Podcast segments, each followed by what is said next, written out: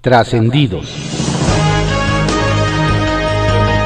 Continuamos con la audiosíntesis informativa de Adrián Ojeda Román, correspondiente a hoy, jueves 22 de abril de 2021. Vamos a dar lectura a algunos trascendidos que se publican en periódicos de circulación nacional.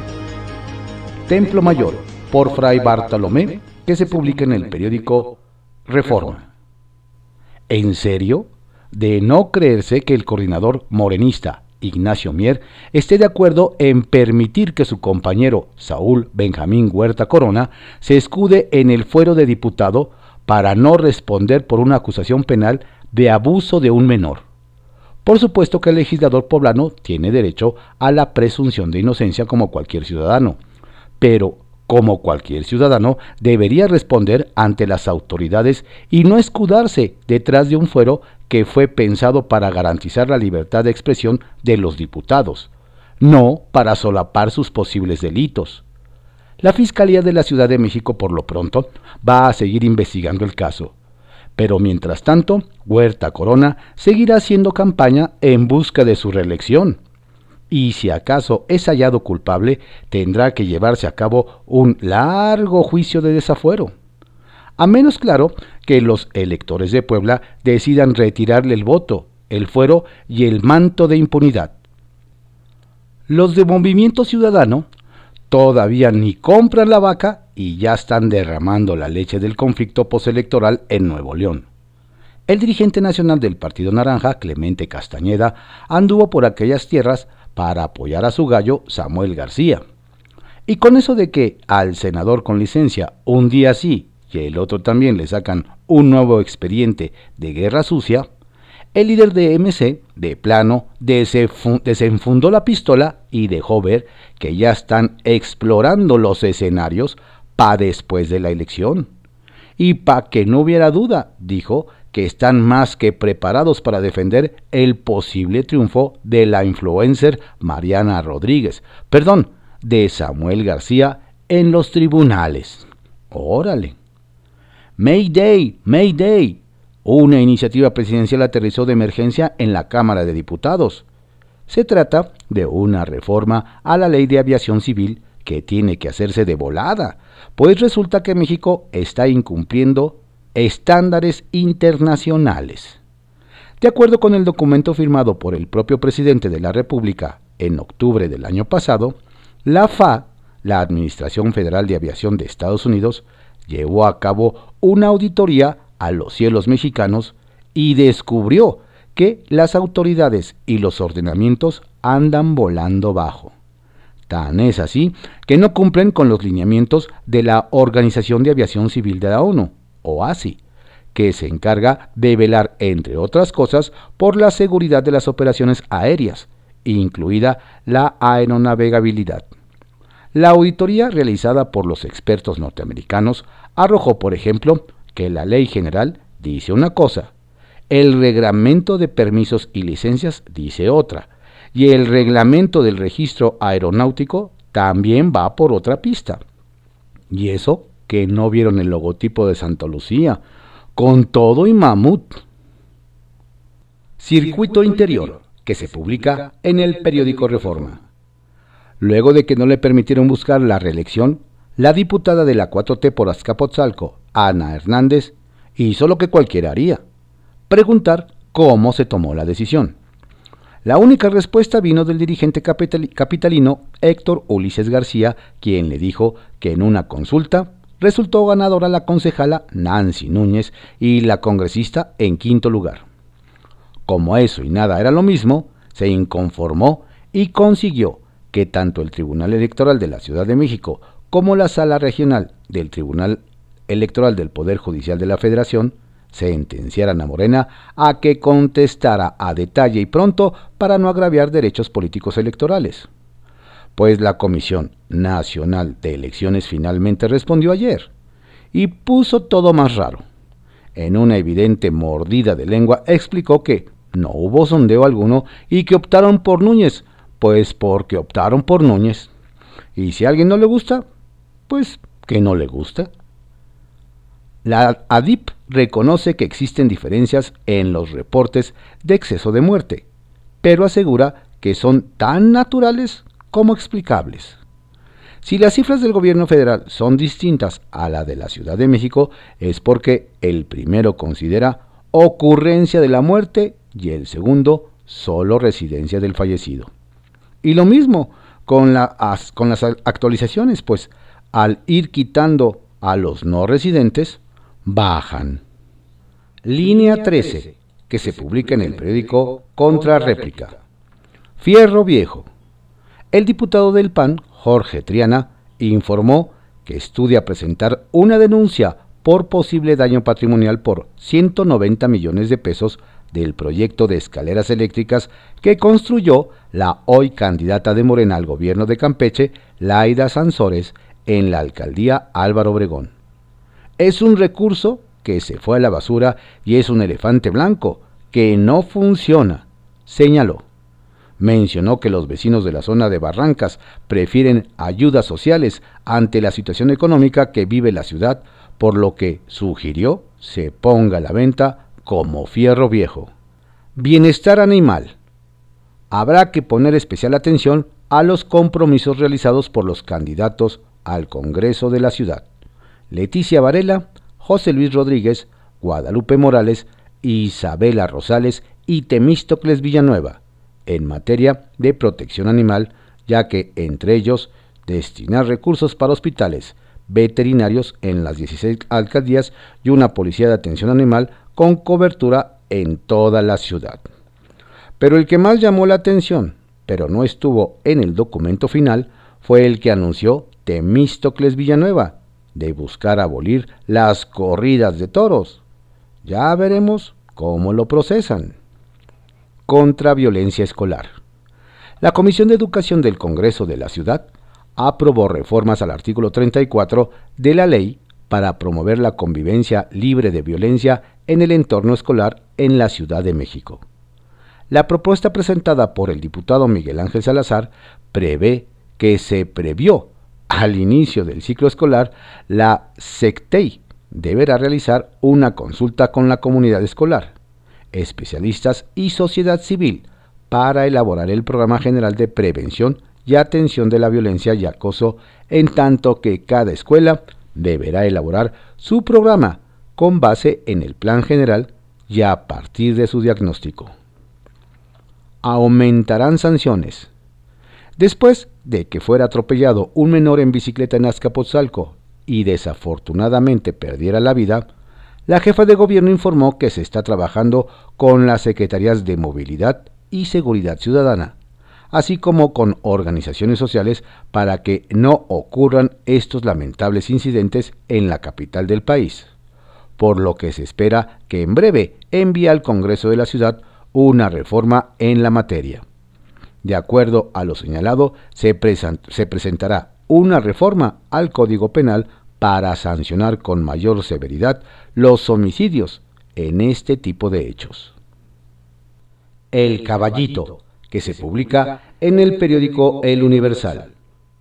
Metro busca trueque con un tren. La directora del metro, Florencia Serranía, está desesperada porque nada más no encuentra la forma de levantar de las cenizas al transporte naranja de las entrañas del sistema de transporte colectivo nos comentan que doña Florencia pidió a la empresa CRRC Susouhu Locomotive, la que ganó la licitación para modernizar la línea 1, que le ayudara con la construcción del centro de control que se perdió con el incendio. Incluso comentan, les propuso que de los 30 trenes que van a adquirir, solo les den 29 y el dinero restante sea para dicho proyecto. De ser así, nos dicen, la directora se estaría metiendo en un grave problema, porque los más de 38 mil millones de pesos que autorizó el Congreso para la renovación de la línea 1 están etiquetados y no se les puede mover un solo centavo. Morena con confianza en Tlalpan. En el equipo de campaña de la candidata morenista a la alcaldía de Tlalpan, Gabriela Osorio, andan muy contentos, pues aseguran que la demarcación seguirá pintada de guinda después del 6 de junio, ya que según ellos las encuestas les dan una cómoda ventaja frente a su contrincante más cercana, la candidata de la coalición PRI-PAN-PRD, Alfa González. Más allá de los resultados de sus encuestas, el equipo del aspirante no debería echar las campanas al aire, pues en un proceso electoral todo se puede derrumbar en cualquier momento y ejemplos hay muchos. Movimiento Ciudadano con candidato a Naucalpan. Todo está listo, nos aseguran, para que esta semana se concrete la candidatura de José Adolfo Murat por Movimiento Ciudadano MC a la alcaldía de Naucalpan, por la que asegura dará todo para impedir la reelección de la morenista Patricia Durán. Comenta la dirigencia de MC que apostaron por ese perfil debido a que lo consideran como un ciudadano con visión política, humanística, además de tener trabajo territorial, pues según ellos ha gestionado más de 600 obras en favor del municipio. Serán poco menos de dos meses de campaña en los ayuntamientos del Estado de México donde don José Adolfo tendrá que echar toda la carne al asador porque las cosas no pintan tan sencillas. Colectivo feminista olvida los principios de lucha. Vaya escándalo que armó el colectivo feminista Ejecatl, que encabeza Carmen Zamora, en las oficinas de la Fiscalía General de Justicia en Ecatepec para liberar a un agente del Ministerio Público quien cobró a una mujer 80 mil pesos para acelerar la denuncia que presentó por el delito de violencia familiar contra su pareja. Al mal elemento lo sorprendieron cuando recibía el dinero y momentos después las mujeres llegaron para rescatarlo. Esta acción, nos explican, se debe a que la gente ayudó a un par, en un par de ocasiones a doña Carmen en diversas denuncias que interpuso. No cabe duda que este tipo de acciones dan al traste con la legítima defensa contra la violencia de género y ahora hasta la dirigente estaría enfrentando a la justicia por ayudar en la evasión de un detenido. Kiosco, que se publica en el periódico El Universal. Candidata Zacatecana se siente designada por Dios. Desde Zacatecas nos platican que la expanista Guadalupe Medina Padilla se siente como pez en el agua con la candidatura del pez a la gubernatura o al menos eso presume en los actos de campaña, donde hasta se pone a predicar sus creencias religiosas. Nos relatan que en un evento, doña Guadalupe aseguró que su candidatura fue una cuestión divina y un llamado de Dios para representar esa voz en el desierto de los no representados en este proceso electoral. Y contó que fue tentada por MC a ser su abanderada, pero, pero que por ser un partido progresista a favor del aborto y las sociedades de convivencia, supo que ese no era el lugar que Dios quería para ella. Si bien dicen, de todo hay en la viña del Señor. Comienzan las bajas en proceso. En Coahuila nos comentan que ya se presentó la primer baja en el proceso electoral y eso que solo van unos días de campaña. Nos platican que la primera candidata en declinar en favor de otro fue en la contienda por la presidencia municipal de Torreón, donde la banderada del partido Unidad Democrática de Coahuila, Estrella Salas García, solicitó ante el Comité Municipal del Instituto Electoral del Estado su baja.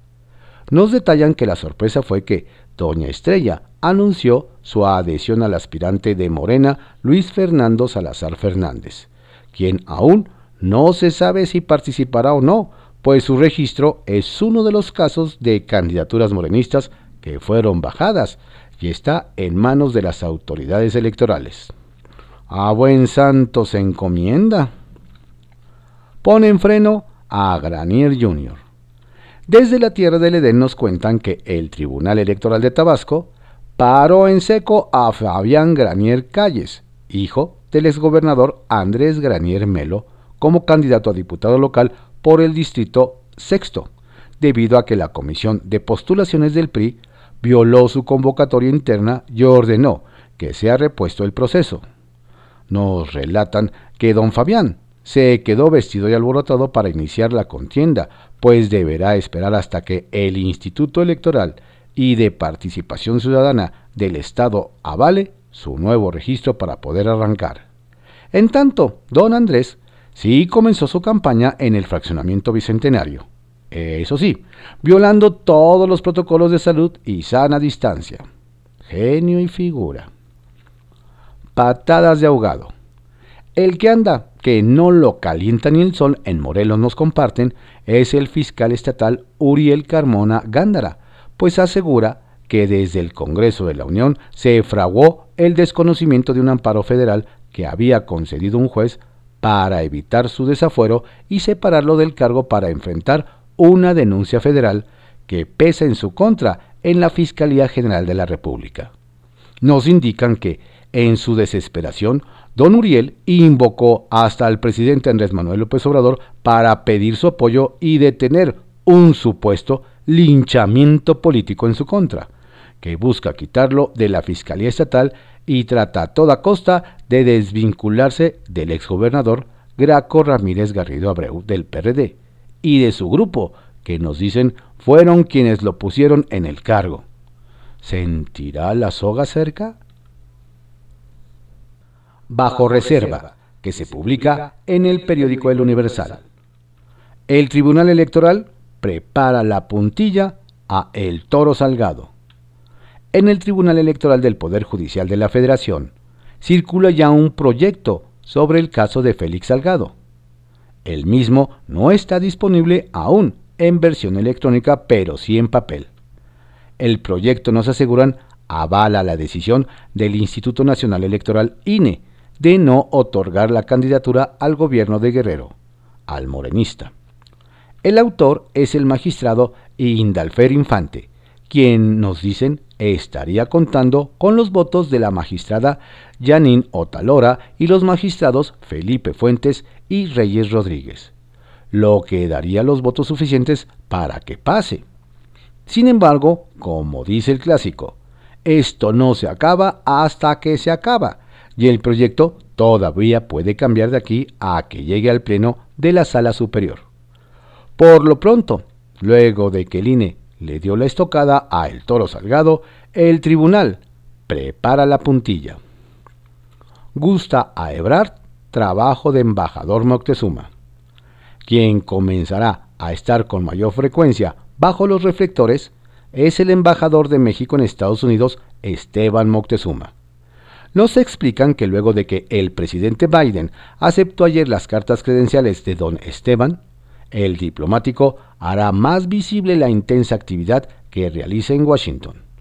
Hasta ahora, por no contar con ese requisito, Moctezuma se había manejado con discreción, ya sea sosteniendo reuniones no publicitadas con congresistas o realizando operaciones diplomáticas con la Agencia Federal de Aviación para evitar la degradación de México a categoría 2.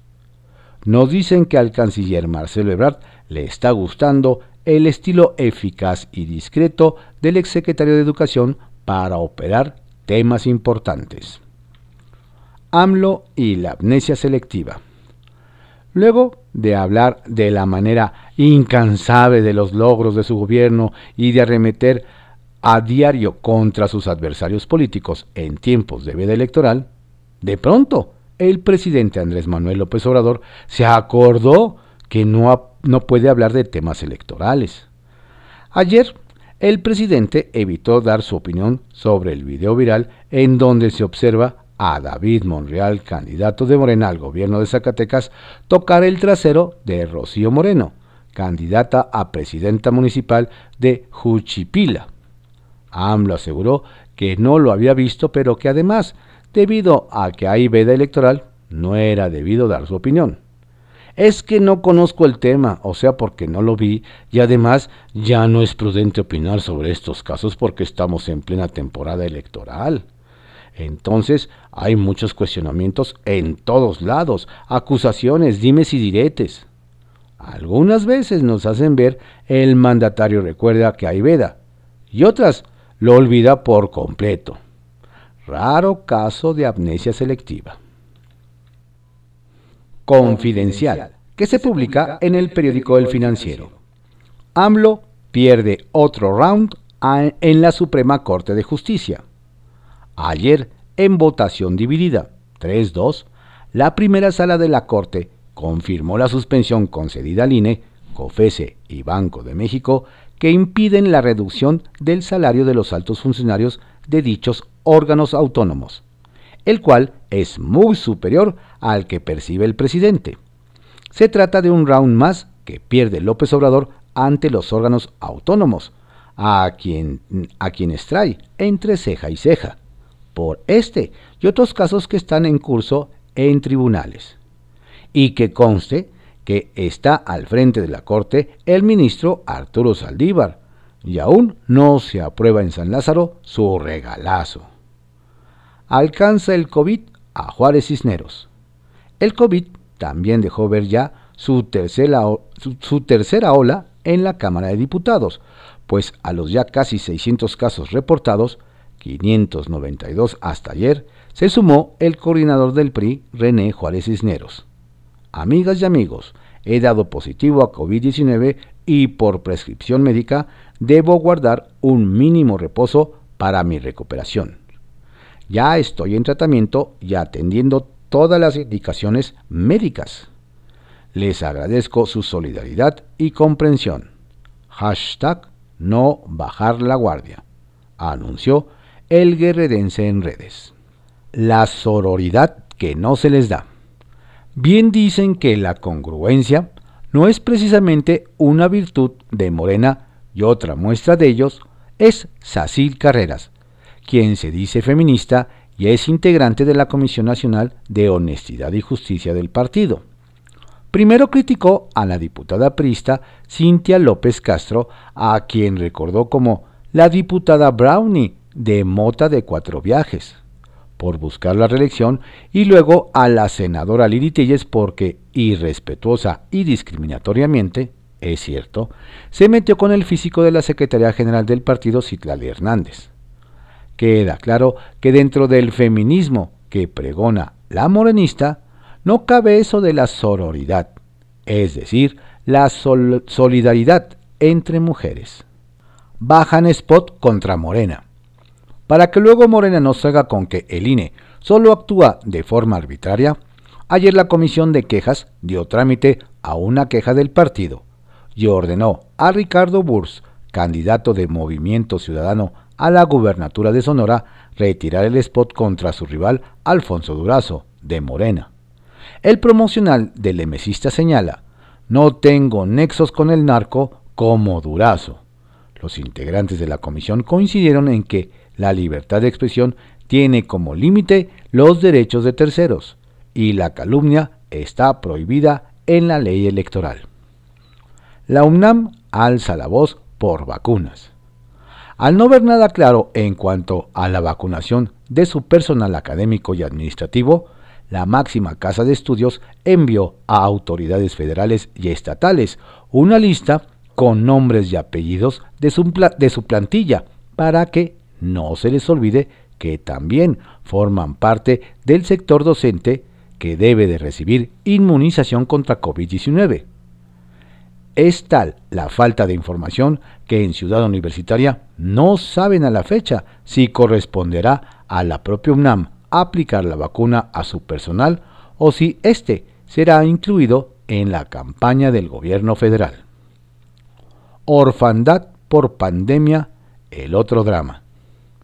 La senadora del PAN, Josefina Vázquez Mota, inauguró ayer el foro problemático vía psicosocial infantil derivado de la orfandad por la pandemia por COVID-19 en México. Allí la presidenta de la Comisión de Derechos de la Niñez y de la Adolescencia de la Cámara Alta, reveló que la epidemia ha dejado en México a 195 mil niñas y niños en orfandad aproximadamente, quienes dijo recordarán la emergencia sanitaria como el tiempo más doloroso de su existencia y el peor infierno que hayan vivido. En el encuentro participaron expertos y especialistas para analizar este contexto y diseñar políticas públicas dirigidas a salvaguardar a los infantes. Que así sea. Las obras de la derecha. Montaje o no, sacada de contexto o no, vaya limpia que van a tener que dar en el equipo de la campaña de David Monreal para encontrar al curioso que captó sorpresivamente la supuesta manoseada a una candidata y mandó el video a las benditas redes sociales. Lo cierto es que el rozamiento involuntario, como admite el candidato morenista al gobierno de Zacatecas, que pudo haber sido, es obra de la derecha todos lo vieron. Trascendió, que se publica en el periódico Milenio.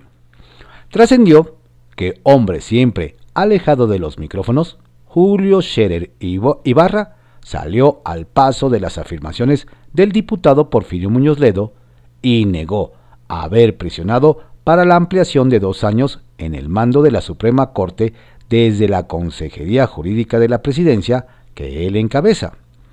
Todo por supuesto en el espacio de Elisa Lanís en Milenio Televisión. Trascendió que sin negar que todas las condiciones que enlistó la CENTE son necesarias para volver a las aulas, de tomar al pie de la letra su documento, nunca habrá clases presenciales, pues pinta un escenario ideal que no existe ni en las escuelas primarias y secundarias públicas de las alcaldías con más desarrollo de la capital, menos en aquellas que corresponden a áreas en las que manda la coordinadora como Michoacán, Guerrero y Chiapas. Electricidad, computadoras, internet, baños en buenas condiciones, agua potable, cantidad de alumnos de acuerdo con el tamaño del salón. Trascendió que hablando de educación, la UNAM entregó a la, la cuenta anual 2020 a la Comisión de Vigilancia de la Auditoría Superior de la Federación de la Cámara de Diputados.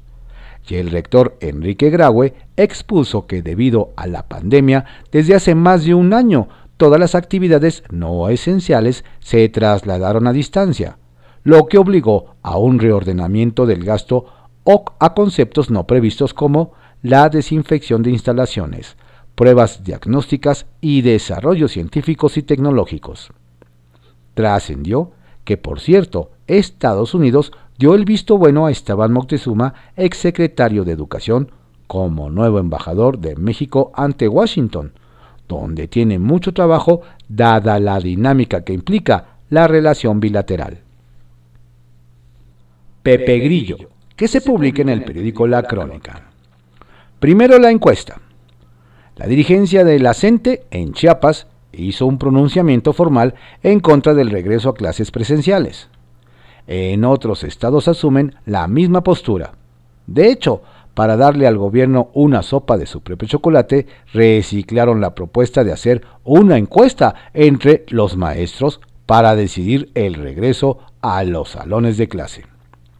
Primero la encuesta, después las clases es la consigna. La primera propuesta de los maestros de la coordinadora es que el regreso a clases presenciales se realice en el mejor escenario cuando inicie el siguiente ciclo escolar 2021-2022. Lo que afirman es que los riesgos sanitarios siguen siendo altos y no hay necesidad de precipitarse.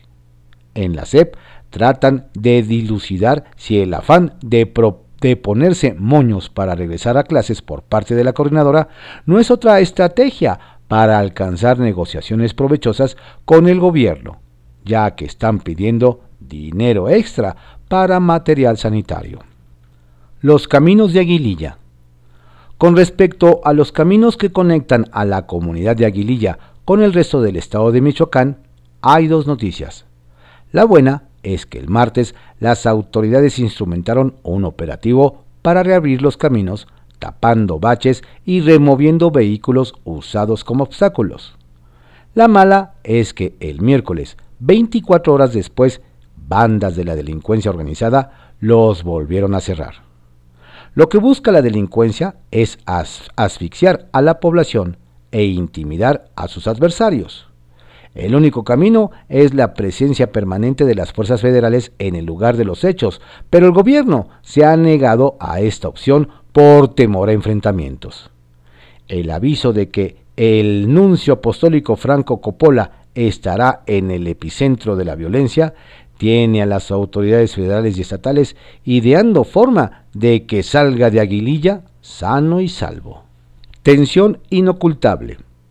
Para el nuevo gobierno de Estados Unidos, el de Joe Biden, se está haciendo costumbre decirlo. No a México. No más vacunas. No a la apertura de la frontera. No más viajes de turistas de Estados Unidos. No al programa Sembrando Vida en Centroamérica. No a la visa de trabajo. Mientras todo esto ocurre, el nuevo embajador en Washington, Esteban Moctezuma, que se estrena como diplomático, apenas recibió sus credenciales y tiene un empinada cuesta arriba delante. La tensión en la relación bilateral es inocultable. Se anuncia que pronto hará escala en México la vicepresidenta Harris. El gobierno mexicano no puede interpretar las sonrisas de Kamala como señal de que todo está bien. No lo estará el resto del sexenio. Los norteamericanos ya le agarraron el gusto a decir no a la 4T. Voto informado. Frente a la elección más grande y compleja, y compleja de la historia, la iniciativa Voto Informado, en el que trabajan la UNAM e INE, busca fortalecer la participación ciudadana y la cultura democrática. El objetivo es que los ciudadanos cuenten con información relevante sobre el proceso de manera que ejerzan sus derechos políticos con conocimiento de causa, ya que contarán con información útil y oportuna sobre partidos y candidatos.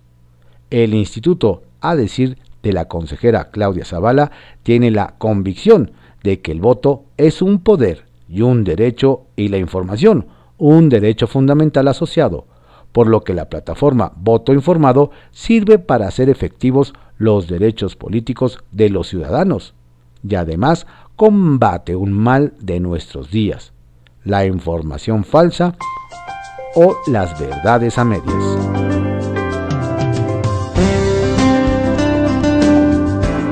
Estos fueron algunos trascendidos que se publican en periódicos de circulación nacional en la audiosíntesis informativa de Adrián Ojeda Román, correspondiente a hoy, jueves 22 de abril de 2021. Tenga usted un excelente día. Por favor, no baje la guardia. Cuídese mucho. La pandemia sigue.